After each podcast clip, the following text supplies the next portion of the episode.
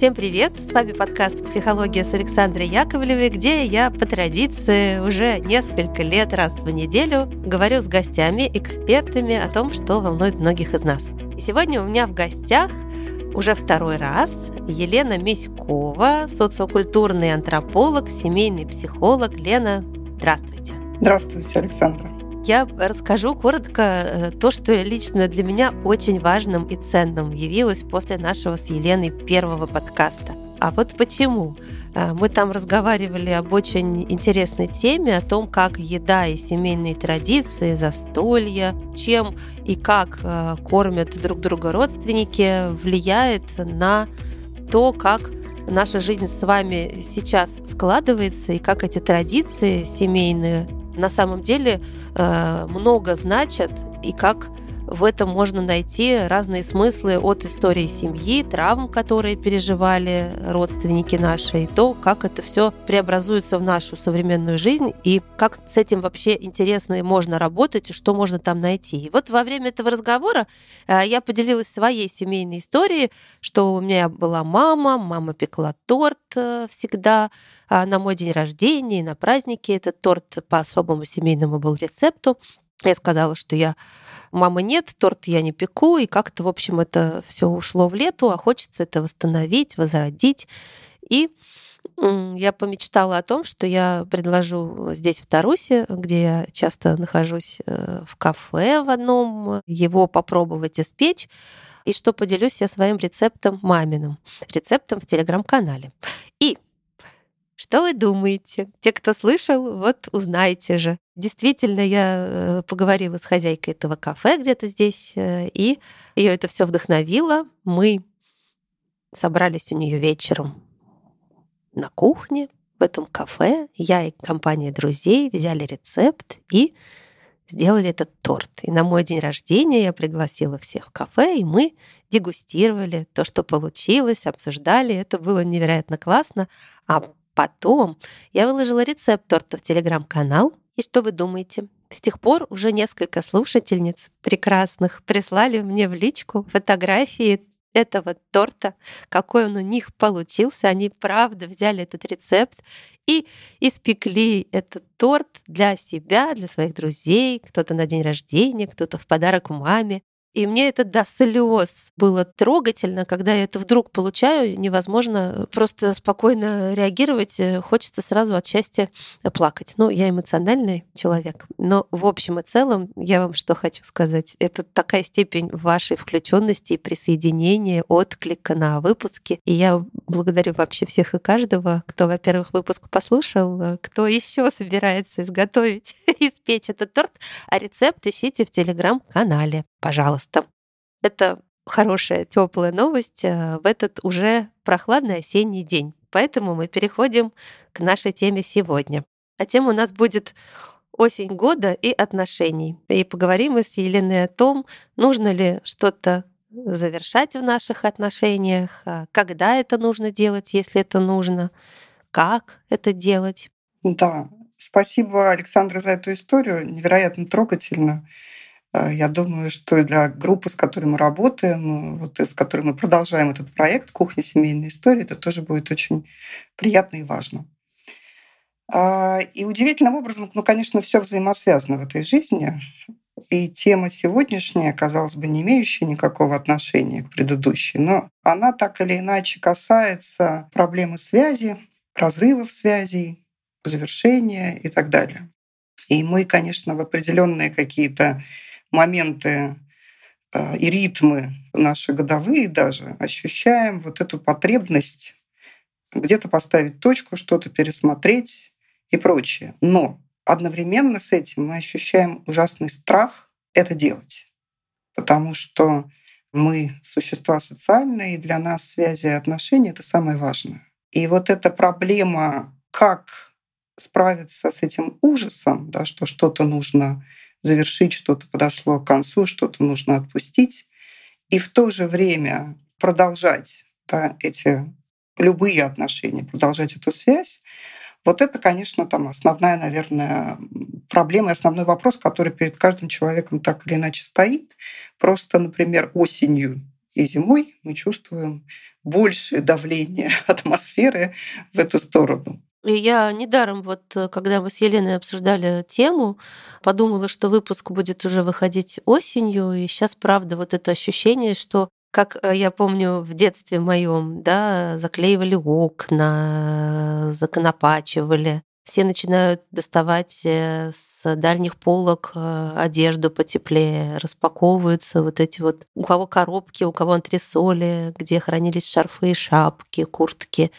Ну, я думаю, не все наши слушатели живут в среднерусской полосе, у кого-то осень может быть более теплая, но я говорю вот про ту осень, осень моего детства э, и вообще нашей традиционной культуры и жизни, когда хочется как-то вот уже спрятаться, закрыть дверь, щели, взять вот этот теплый чай, плед, как-то переосмыслить что-то. И это годовой цикл, который начинает медленно закупоривать какие-то смыслы. И поэтому мы перешли плавно к тому, что и в отношениях тоже наступают какие-то моменты, когда нужно что-то пересмотреть. А вот как, зачем, это как раз сегодня будем обсуждать. Да, э, завершение не означает э, разрыв. И вот это, наверное, главная истина, к которой мы приходим не сразу. А завершение означает точку, пересмотр и какое-то новое движение. А вот разрыв как раз и не означает завершение. Да, когда мы уходим по-английски, как мы любим да, об этом говорить, и, как известно в этой поговорке, французы говорят «уходим по-английски», а англичане говорят «уходим по-французски», да, потому что в этой поговорке есть ну, такой отрицательный смысл, да, вот, что кто-то ведет себя неподобающе, не так, как надо. И в этом смысле, когда мы уходим по-английски, то мы, конечно, просто очень боимся и остаемся в отношениях, но только в очень тяжелых, а, где правит бал обида, и обида — это самая такая, в общем, тесная связь на самом деле. И поэтому вот, э, вот эти точки, эти завершения, ну, а, в традиционных культурах, да, вот этому очень много уделяется внимания, ритуалам. Ритуалам, которые сопровождают вообще любой маленький даже кусочек жизненного цикла. Я помню э, лично, когда я ездила в Западную Сибирь в экспедицию, меня совершенно потрясло. Вот я год там жила, и меня абсолютно поразило как антрополога, что я, э, например, заметила такие какие-то нюансы смены сезонов от того, как там, не знаю, цветет болото, как сменяются да, разные этапы этого цветения, до того, как ведут себя там животные что меня это совершенно потрясло, потому что я-то думала, ну, я еду в какое-то такое место, где очень все однообразно, очень долгая зима, да, там, ну, короткое лето. И я вдруг поняла, что у меня какие-то раскрылись там, я не знаю, рецепторы самые разные, которые воспринимают вот э, эти отличия. И когда я стала думать, почему, то вот это антропологическое знание было тоже в плюс, потому что каждое изменение отмечается, да, оно как-то ритуально обозначается. Да, там в году очень много разных сезонов. Они там могут длиться по, два, по две недели или там по месяцу. Но все это там праздник, не знаю, улетевшие вороны, праздник прилетевшие вороны и так далее, и так далее. Потому что ворона на севере — это перелетная птица, в отличие от нас. И вот э, эти ритуалы, да, там маленький праздник, ну, какие-то рассказы об этом, Раньше это были там какие-то серьезные праздники, сейчас в меньшей степени. Но тем не менее, эти ритуалы делают твою жизнь совершенно иной. Твое восприятие совершенно иным. Что-то завершилось, что-то началось. И вроде бы это тоже круг, да, и вроде бы это тоже цикл, но ощущения совершенно иные. Меня это тогда очень поразило.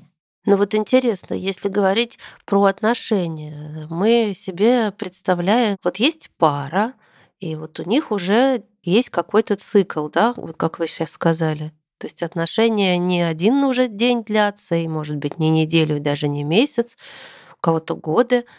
А, и ведь любые отношения — это и про чувства, и про любовь, и про там, поддержку, где-то про зависимость, э, но это все равно развитие.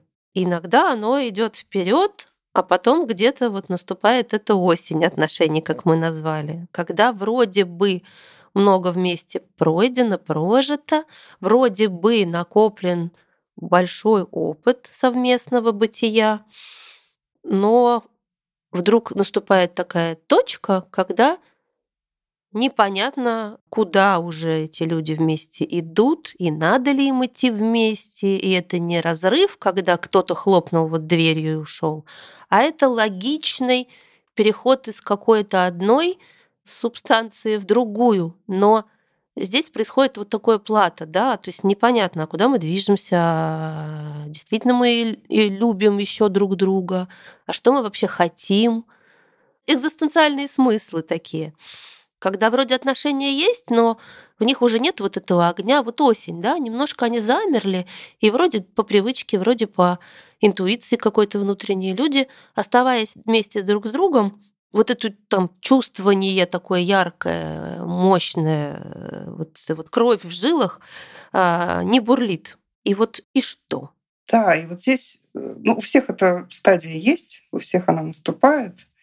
И здесь самое главное не попасть в то состояние, да, которое так хорошо у нас где-то описано или показано. Ну, например, знаменитый фильм «Осенний марафон». Да, вот недаром он осенний. Да, когда человек бежит и бежит э, по одному и тому же кругу и ничего не может завершить ни в одной семье, ни в других отношениях, да, и это вроде бы бесконечное такое движение, как будто бы, но э, движение совершенно изматывающее. И вот тут э, это такая стадия, да, лиминальная, как говорят антропологи, вот когда ты не там, не сям. И чтобы ее ну, как-то пройти, это нормально, что она есть.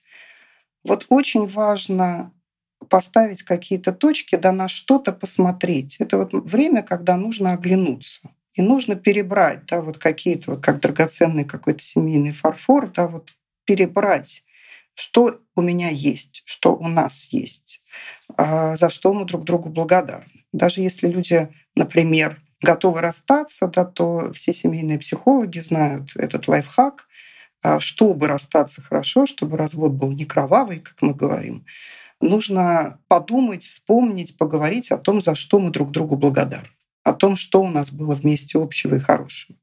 И это размыкает цикл обиды и освобождает а ты действительно завершаешь. И вот здесь, э, даже если люди не хотят расставаться и просто застряли немножко, то осень во всех смыслах — это хорошее время проинвентаризировать, что у нас есть, что у нас было, что пришло к концу, а что стоит как-то на повестке дня, но страшно к этому приступать.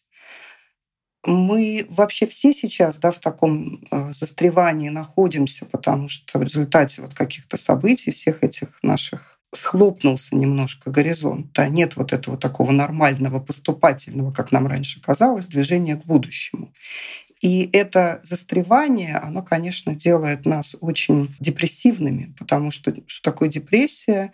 Это когда человек в том числе отсоединяется от каких-то общих ритмов. Да, вот есть такое понятие депрессивный реализм в науке. Что это значит? Это значит, что субъективно а, человек в депрессии парадоксальным образом точнее чувствует, вернее, время, чем человек, который не в депрессии. Почему? Но цена за это велика, потому что человек э, замыкается на себе да, и отсоединяется от того, что его окружает. И вот это вот ощущение дисконнекта, да, такой разъединенности, отсоединенности от чего-то общего, от какого-то движения, оно, конечно, очень мучительно. И поэтому, да, вот э, это состояние требует особого внимания и оглядки какой-то, да, для того, чтобы что-то немножечко порасставлять по своим местам. Я подумала, что в этом еще есть очень много уязвимости. Ну, то есть осень — это смена ритма, смена климата. И э, когда мы начинаем немножко, вот уже летом ходили все в футболках, а тут вот, да, утепляться. То есть это и про душу, и про тело. Когда тебя со всех сторон начинают вот ранние сумерки, то есть меньше света, меньше тепла, меньше вот этих как бы токов и ритмов. И ты начинаешь пытаться себя сам сберечь, сохранить, согреть, э, накопить ресурсы на то, чтобы войти в зиму. И таким образом немножко капсулируешь все. И здесь же и пересматриваешь. Я, кстати, подумала, что это не только об отношениях. Здесь же а, можно и про работу такую параллель провести, когда ты вот уже в этой работе там реализовался, многого достиг, и тебе хочется, казалось бы, идти куда-то дальше. И ты уже и с коллегами простроил отношения, и с руководством, или если у тебя собственное дело, ты уже что-то достиг. И вот здесь страх, что вроде здесь надо закончить какой-то этап, новый начать, а ты вот посерединочке такой, э, как паучок на паутинке, и ветром тебя качает. И вроде паутинка у тебя крепкая, и даже ты сплел там уже красивую большую паутину, узор этот там на солнышке сияет. Но тебе надо куда-то дальше. Но этого дальше ты не видишь, а обратно явно тебе там уже тебе нечего делать, там паутинка у тебя уже сплетена. Согласна, что вот это очень хороший, правда, образ — и как вам сказать, правда, везде это все бывает, но вот климатические ритмы и особенности тоже играют свою роль. Нам как будто бы для этого требуется чуть больше усилий. Так где-то люди могут сесть в кафе у моря и поговорить. И это будет достаточно. Да? А у нас нам нужно перебрать нашу одежду, нам нужно совершить еще массу таких физических усилий для того, чтобы забраться внутрь немножко. И это тоже всегда и угнетает, да, потому что, как моя мама все время говорила, Господи, Боже мой, есть же места, где тебе нужно из верхней одежды, я не знаю, плащ и куртку. А в нашем климате да, тебе нужен какой-то огромный ворох всякой верхней одежды, потому что очень много вот этой смены этих сезонов. Да, и это, конечно, большие усилия. И от этого мы э, устаем и боимся да, вот, этих, вот этого времени, когда нужно э, что-то завершать и подводить итог. Но вот в этой ситуации паутинки есть такая ловушка, есть ну, довольно известные такие правила и эксперименты в психологии про незавершенные действия. А, вот есть такой эффект зигарник. Это простой такой эффект, да, который был замечен одной нашей прекрасной совершенно исследовательницей российского происхождения вместе с ее э, учителем немецким. А это было еще там в начале 20 века, про то, что а, люди запоминают больше, да, и больше уделяют психической и энергии, нервной энергии тем действиям, которые еще не завершены. А, вот этот эксперимент первый, да, он был, собственно, мотивированным тем, что вот Блюм и Зигарник с своим учителем Куртом Левиным сидели просто в ресторане и обратили внимание, что молодой человек-официант подходит и э, не записывает заказы. И они потом его расспросили, как он все это запоминает, и выяснилось, что те заказы, которые он уже выполнил, он не помнит. А вот те заказы, которые ему еще предстоит выполнить, он очень хорошо помнит, да, все те блюда, которые люди там за конкретным столиком заказали. И дальше, да, вот это послужило таким толчком для многолетних исследований. До сих пор они ведутся про то, э, что такое незавершенные действия, как мозг вообще устроен, да, что мозгу очень важно поставить галочку, да, что что-то дан, что-то выполнено, что-то сделано для того, чтобы идти дальше для того, чтобы сварить что-то другое. Если этой галочки нет, то вот эта ситуация незавершенная, да, она вот варится и варится, и нас как бы затягивает в такой цикл, который очень легко может э, соскользнуть нас э, в депрессию. Поэтому вот э, когда мы висим в этой паутинке, да, нам кажется, что надо же двигаться вперед.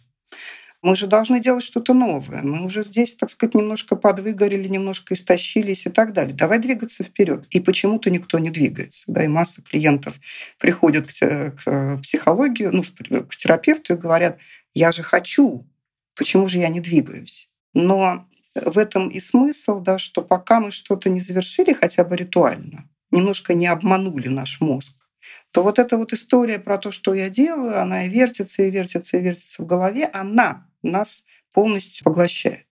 И вот э, поэтому очень важно завершить. Я просто вспомнила в связи с этим тоже, вот когда училась в психологии, еще один эксперимент, э, мне кажется, в ту же степь про завершенность и незавершенность.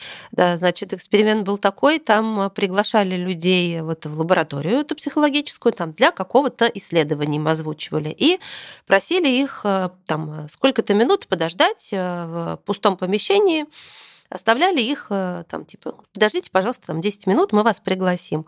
А в этом помещении на стенах э, висели какие-то картины.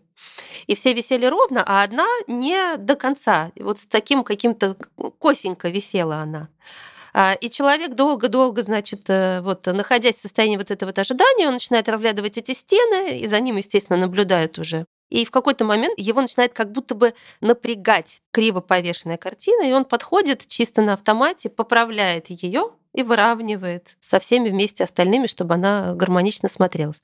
И там ну, вот зашкаливающее количество людей, находясь одни в этом помещении, подходили и поправляли эту картину. То есть, ну, не все, понятно, ну, как бы там же статистические данные собирались, то есть там просто, естественно, 90% поправили картину, хотя никто как бы не давал ни совета, ни просьбы, ни распоряжения, это их потребность завершить. То есть, что вот что-то не так, и вот надо поправить. Вот это тоже, да, тот самый психологический эффект завершенного действия, что как будто картину немножко не довесили. Вот они, и они и, да, их мозг дает сигнал, да. да, надо, надо включиться. Вот.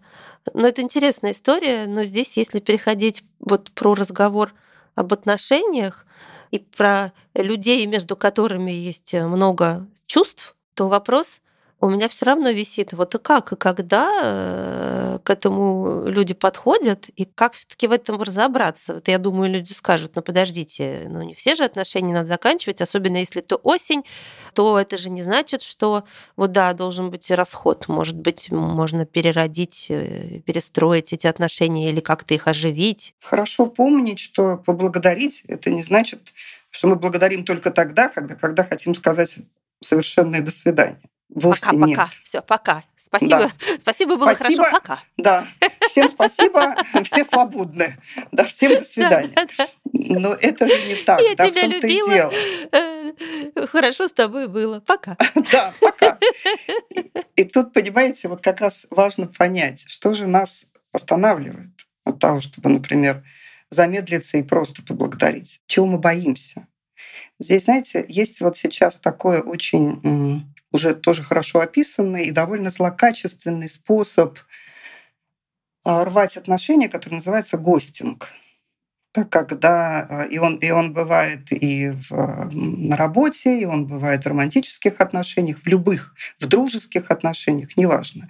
Когда один человек вдруг пропадает с радаров, да, совершенно без объяснения причин. Вот тот самый уход по-английски, и другой человек остается в совершенно чудовищном вот этом ощущении незавершенности, да, и он не может, поскольку отношения это э, не в одну сторону только, да, он не может в одну сторону завершить это, и это бывает ну, тяжел... одна из тяжелейших травм. Да, и когда я вижу там у себя в кабинете примеры такого гостинга, часто это и в отношениях между детьми и родителями бывает, ну, взрослыми детьми и родителями. Это ужасный эффект. Да, это вот эффект такого очень похожий на пропавшего без вести. Да, когда ты не знаешь, умер человек, жив человек, хранить его, оплакивать его и так далее. И вот здесь вот то же самое, и это чудовищная вещь. Но вот когда мы думаем, а почему люди так делают, а почему они э, завершают это же ведь как будто бы завершение, но это вовсе не завершение, это завершение в кавычках, потому что человек, который так делает, он очень боится. Или он может действительно злокачественно манипулировать, но в любом случае цель не быть, например, плохим, не быть инициатором а, завершения, а не получить отрицательной какой-то негативной обратной связи и так далее, и так далее. И вот это огромный страх. Мы боимся за свои связи, мы боимся за свою привязанность. И чем она менее осознанна, тем, к сожалению, мы совершаем такие вещи, которые не дают нам завершить. И мало того, других людей да, повергают иногда ну, в чудовищную травму. Это история, что человек э, защищает себя, то есть он не хочет чувствовать, приняв решение, что ему с другим уже быть не хочется, или общаться, или взаимодействовать, неважно, он э, защищает свой внутренний мир от там боли, от сложных чувств, которые неизбежно возникнут, если он начнет рассказывать или говорить, что я э, вот больше с тобой не хочу, я принял решение, там будут слезы, или будут упреки, или там будет месть, или там будет озлобленность. Неважно, какого пола человека, который э, вот совершает этот акт гостинга. Но пока вы говорили, я вспомнила эти ужасные истории про брошенных животных, когда вот машина останавливается, высаживают пса и уезжает. И этот пес начинает бегать по дороге, вообще подвывать, подскуливать, э, метаться. И, по сути, это вот тот самый гостинг, э, когда человек ушел, закрыл дверь или там в соцсетях с тобой вел активную переписку, и просто как будто свет выключили. Вот только что он тебя гладил по холке, только что он тебе давал э, вкусняшки и кормил, и поил, и вообще был твоим, с тобой, у вас было много общего, и вдруг его нет и ты один. И это сигнал «ты мне больше не нужен». То есть тот себя сохранил, а тебя разрушил. Да, ну и помимо того, что этот сигнал-то он не считывается до конца, потому что э, почему так тяжело состояние человека, да, который подвергся этому гостингу? Потому что дальше возникает бесконечный вопрос. Почему? Да, вот очень часто, например, в таком же состоянии находятся люди, испытавшие измену, да, и как бы считающие себя пострадавшими от измены. И вот пара, например, приходит к терапевту, и люди хотят преодолеть это, искренне хотят, оба а, искренне хотят быть дальше вместе, искренне хотят что-то сделать. Но у человека, который оказался в, этой, э, в этом состоянии, да, висит все время такой вопрос. Если я пойму, почему, то вот тогда ко мне вернется э, то, что называется контроль. Да, вот как мы расшифровываем это людям, мы говорим, что очень понятно. Хочется вернуть себе контроль. Кажется, что вот пойму почему, и такого больше никогда не случится. И я буду это контролировать. И очень тяжело столкнуться с фактом, что ну, отношения это как минимум про двоих, и я не все контролирую. И пережить это тяжело. И, конечно, а тот, кто э, очень боится за привязанность свою, тот э, боится быть оставленным, боится горя, боится вот этого отгоревывания тяжелых чувств. И поэтому, да, например, у нас очень много, естественно, людей, которые вот завязались в отношения множественные, всем плохо в этих отношениях, да, но никаких нет, никакой нет возможности из них выпрыгнуть. Или, например, я э, сейчас часто привожу этот прекрасный фильм в пример, этот «Банши и Нишерина», да, вот фильм Макдонаха, где метафоры и гражданской войны в Ирландии, и в то же время, да, это вот показано на отношениях двух людей, двух друзей, когда один друг вдруг говорит другому в один момент, что больше я не хочу тебя видеть, я не хочу больше с тобой общаться. И второй в общем, находится в этом жутком состоянии и пытается того достать, да, пытается как-то докопаться, что случилось. Да нет, ты так не можешь думать. Расскажи мне. Да? А, а тот разными способами показывает ему, что ты просто от меня уйди. Но в итоге вот этой цели завершения совершенно не достигается. Потому что в итоге да, там второй испытывает ярость, злость, месть, и отношения прекрасно, в кавычках, продолжаются. Только продолжаются с другим градусом, да, с другим знаком. И в этом как бы метафора, правда, всех гражданских войн, да, когда мы боремся и боремся и боремся, да, и становимся врагами, ну, зато у нас отношения-то сохраняются, да, то есть мы при этом не, не, не рвем связь, как будто бы. И вот это, конечно, такой очень красивый, очень хороший пример того, что если действительно что-то подошло к концу, и мы ведь никогда не знаем, да, как мы будем дальше общаться. Возможно, нам будет гораздо лучше потом. Мы будем по-другому как-то общаться, но мы правда не знаем. Но нужно рискнуть и поставить точку. Да, нужно рискнуть и поговорить. Нужно рискнуть и остаться в этих тяжелых чувствах, чтобы да, проснуться на следующий день и понять, какое маленькое движение в какую сторону наладилось. А вы знаете, мне тут э, вспомнилось, как я однажды вот услышала про э, расставание, про болезненные шла речь, и про любовь, вот что там, когда умирает любовь, и как людям тяжело после этого восстанавливаться или разрыв в отношениях. Там такая фраза была яркая, э, что мы теряем не только отношения, но мы в этот момент теряем свидетеля своей жизни. Чем дольше ты был с человеком, тем больше ты вместе с ним прожил и прошел. Жизнь всегда как бы должна быть кем-то засвидетельствована. Вот поэтому там одиночные камеры — это страшное испытание, когда ты одинок, у тебя нету свидетеля твоей жизни. А близкий родной человек — это самый яркий, преданный и долгосрочный свидетель. И когда случаются разрывы, там распадаются отношения, браки, то тебе не с кем потом будет вспомнить, а помнишь. А это бесценные моменты жизни и хорошие, и сложные, разные. Но этот вот близкий человек, он твой свидетель. Он может сказать «да, помню» и улыбнуться.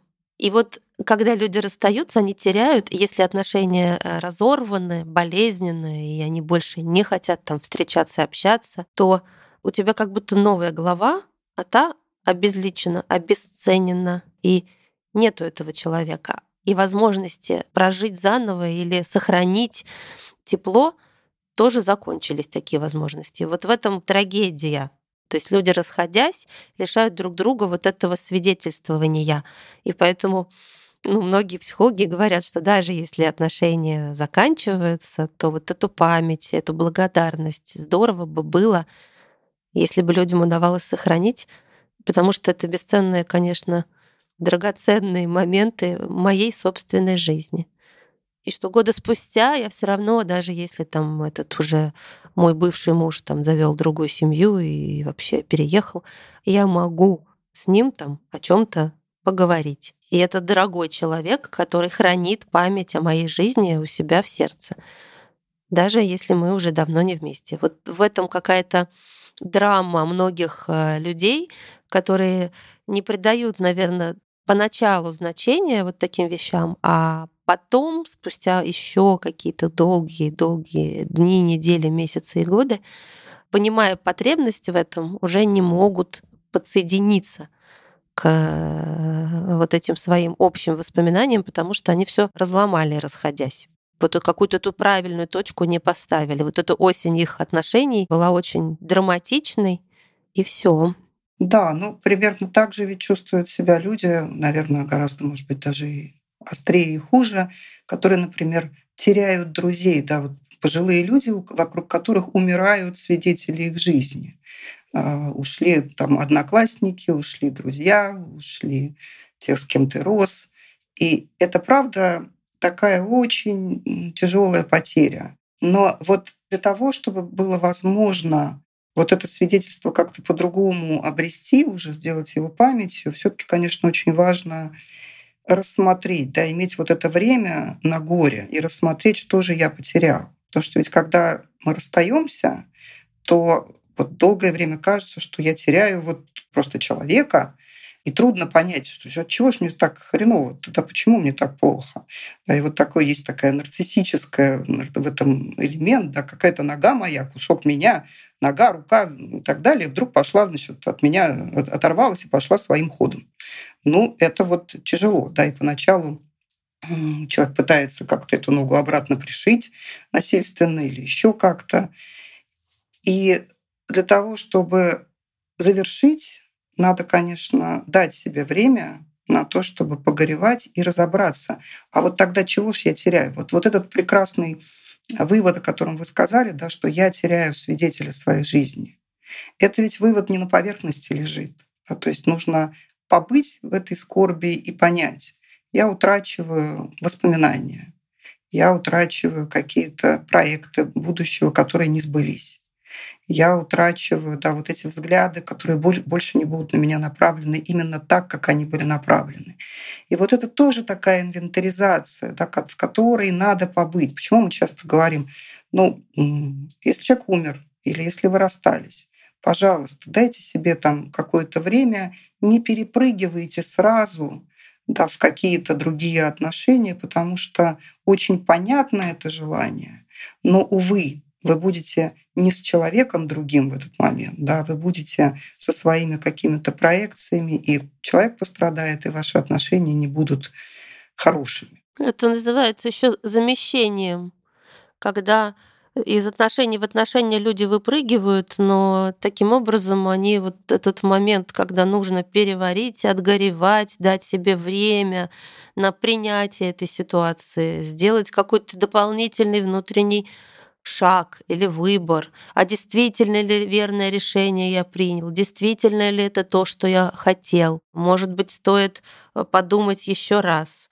и дать себе самому время принять свершившееся, осознать его и освободиться, если это нужно, или, возможно, исправить что-то, что еще ты в силах исправить. А когда люди выпрыгивают из отношений в отношения, они вот этот очень важный период своей собственной жизни, вот это горевание, они его исключают, и, как правило, никому пользы не приносит, потому что замещение — это не целостная история, новый какой-то жизненный виток, а это просто затыкание дыры, и, и тот человек, который в эти новые отношения пришел, ни при чем, часто на себе очень много еще негатива испытывает, потому что его новое чувство перехлестывается с тем, что проживает партнер, который там еще внутренне не закончил, не освободился, не дал себе вот это время побыть одному. А таких, кстати, историй вообще очень много, и мы знаем, потому что так проще. Это тоже такая иллюзия, что так проще, да, потому что, увы, мы тогда в этих новых отнош... условно новых отношениях обретаем много боли. Но кажется, что вот этот вот период осени, он уж очень тяжелый. Да, вот это вот света нету, очень все какое-то темное, мрачное, холодное, все очень медленное. Ну, кажется, что ты его никогда не переживешь, да. И вот этот момент все время себе напомнить, что ну ведь и выпадет первый снег, и потом будет весна. Да, и вот это все будет. А, и от того, что у тебя настали какие-то такие тяжелые времена, да, там или какие-то грустные просто времена, это не значит, что они ничем не сменятся. Но вот это ощущение, да, что вот сейчас я пойду через эту долину тьмы, да, оно, конечно, очень нас э, отпугивает от завершений. Потому что долина тьмы — это, конечно, такое, блин, место неприятное. И, естественно, всеми ногами и руками э, мы, живые люди, туда не хотим. Там страшно, там холодно, там одиноко, там столько вообще теней. А это еще хорошо, что если есть тень, а если там вообще кромешная тьма, так, боже, зачем туда? Тут хорошо такое знание, как бы себе немножечко, знаете, так подливать в наш мозг, да, в наше сознание, что кромешной тьмы-то нет. Ну вот как осенью, хорошо, если там у людей вот есть свой дом, да, ты, ты же знаешь, как это. Вот я заползу в эту свою комнату и там, не знаю, зажгу камин. Вот я буду ходить по дорожкам, по которым шуршат эти листья, а потом эти листья совсем сворачиваются, становятся совсем темными. Вот здесь только что был цветник прекрасный, да, а теперь вот эти вот торчат эти ветки-палки. И тем не менее, да, то есть вот где-то мой взгляд касается какого-то живого хорошенького листочка интересного. Вот где-то вот это увядание, да, оно тоже, в нем всегда есть что-то. Да нет, мы не идем там, где ничего нет. Мы идем там, где всегда есть что-то. И вот это такая, знаете, динамическая, медленная медитация, она нам очень нужна. Просто позамечать, а что сейчас-то есть. У нас уже такой долгий разговор, очень такой, мне кажется, терапевтичный и философский, и экзистенциальный. Надеюсь, что многим он был полезен. И я э, в завершении, пока вот вы говорили, вы в какой-то момент сказали, что все еще будет. Важно себе вот это транслировать. И я позволю себе один абзац, четверостишее прочитать, э, любимой очень мной поэтессы Вероники Тушновой, на стихи которой много было пето Аллой Борисовной Пугачевой в нашей юности, но многие даже не знают, что это одна поэтесса, зовут ее Вероника Тушнова, и у нее замечательные стихи. И вот они, мне кажется, ужасно подходят к этой фразе «все еще будет». Песню-то мы многие знаем. А знаешь, все еще будет. Южный ветер еще подует, и весну еще наколдует, и память перелистает. Вот это, собственно, и есть все те точки, которые мы обсудили, что еще наступит весна, и можно память перелистнуть будет. Если мы будем друг другу внимательней, то это будет. Просто часто мы сами себе ставим большие такие преграды, заборы и барьеры, через которые потом самим же нам и лезть. В общем, я всем желаю счастья и хорошей осени, мудрой, глубокой. И обязательно будет весна. Да, в этом сомнений нет. Спасибо вам большое, Елена. Спасибо. Еще раз я вам напоминаю, что с нами была Елена Миськова, социокультурный антрополог и семейный психолог. А у Елены, кстати, есть э, группа терапевтическая, и мы ссылку в описании на нее дадим. Захотите поинтересоваться, чем она занимается, присоединиться. Милости просим. Книжная полка с Александрой Яковлевой, где я рекомендую книги по психологии и не только. Продолжаем говорить о художественной литературе и ставим на полку книгу Джей Джей Бола «В свободном падении». Если вы возьмете ее в руки, то на задней стороне найдете мой отзыв. Там написано Главный герой этой книги ищет ответ на вопрос, который задал еще Шекспир. Быть или не быть? Можно ли уйти от себя, от своих чувств и своей жизни? Эта книга – размышления – поиск своего места в мире, где, казалось бы, нет тепла и понимания для душ потерянных, израненных. Но иногда, чтобы вернуться к себе, надо пройти долгий путь, в котором жизнь сама даст ответы и позволит залечить раны. Главное — быть готовым. Всем хорошей осени! Я Александра Яковлева, и услышимся через неделю. Пока!